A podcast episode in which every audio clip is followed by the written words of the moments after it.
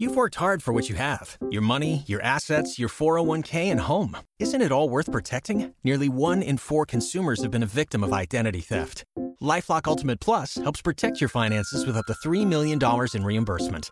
LifeLock alerts you to identity threats you might miss, and if your identity is stolen, your dedicated U.S.-based restoration specialist will work to fix it. Let LifeLock help protect what you've worked so hard for. Save 25% off your first year on LifeLock Ultimate Plus at lifeLock.com/aware. Terms apply. La banda de lunares de Sir Arthur Conan Doyle.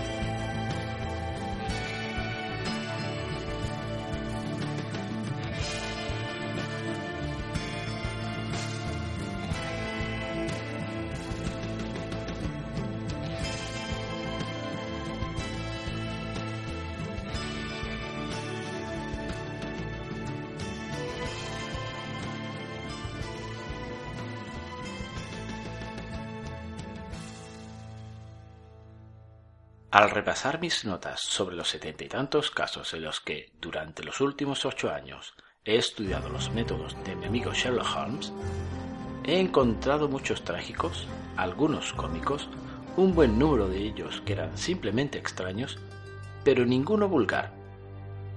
¿Por qué?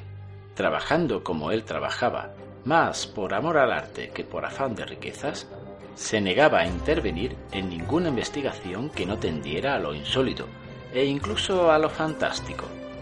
Sin embargo, entre todos estos casos tan variados, no recuerdo ninguno que presentara características más extraordinarias que el que afectó a una conocida familia de Surrey, los Roylott de Stuck Moran. Los acontecimientos en cuestión tuvieron lugar en los primeros tiempos de mi asociación con Holmes cuando ambos compartíamos un apartamento de solteros en Baker Street. Podría haberlo dado a conocer antes, pero en su momento se hizo una promesa de silencio de la que no me he visto libre hasta el pasado mes, debido a la prematura muerte de la dama a quien se hizo la promesa. Quizás convenga sacar los hechos a la luz ahora, pues tengo motivos para creer que corren rumores sobre la muerte del doctor Grimsby Rowlett, que tienden a hacer que el asunto parezca aún más terrible de lo que fue en realidad. Una mañana de principios de abril de 1883, me desperté y vi a Sherlock Holmes completamente vestido, de pie junto a mi cama.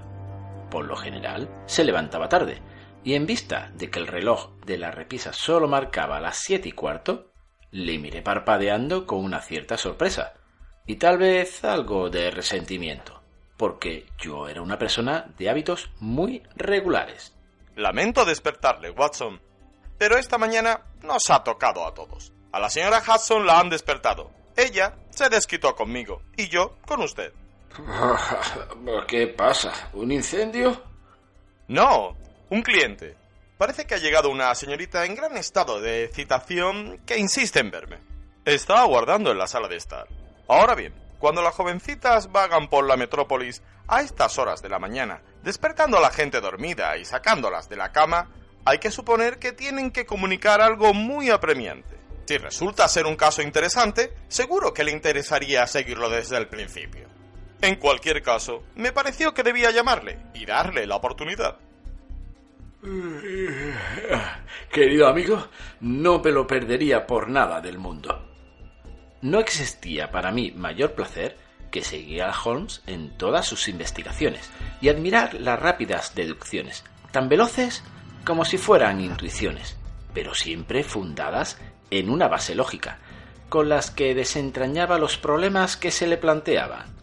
Me vestía toda prisa, y a los pocos minutos estaba listo para acompañar a mi amigo a la sala de estar.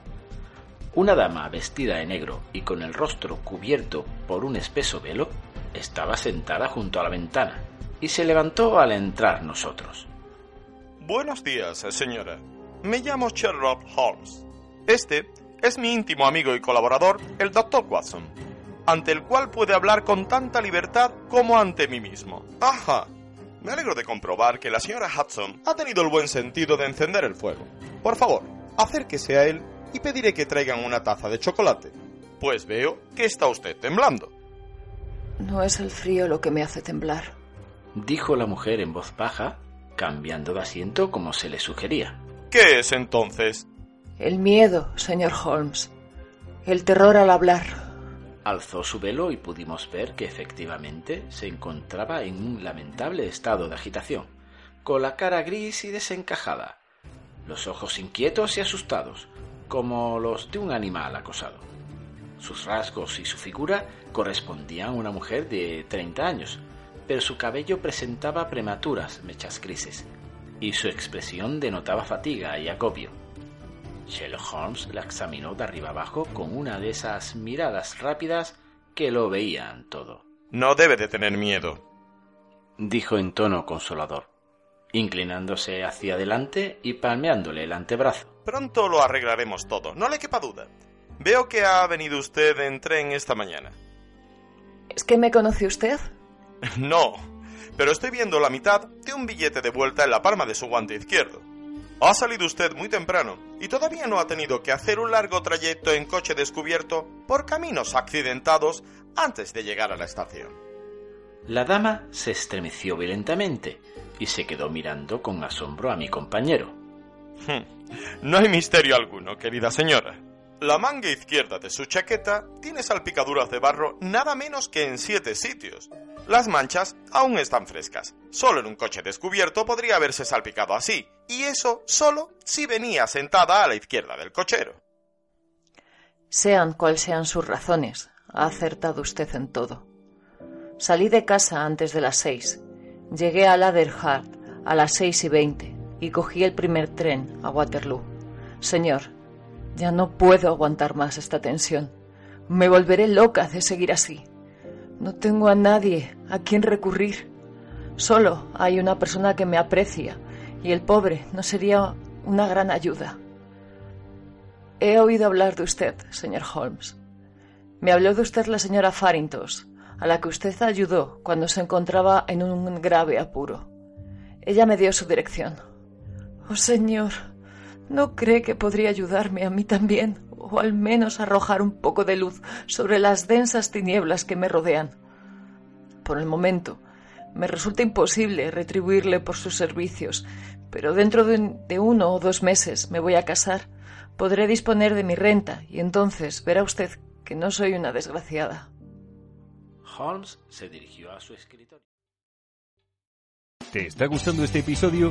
Hazte fan desde el botón apoyar del podcast de Nivos. Elige tu aportación y podrás escuchar este y el resto de sus episodios extra. Además, ayudarás a su productor a seguir creando contenido con la misma pasión y dedicación.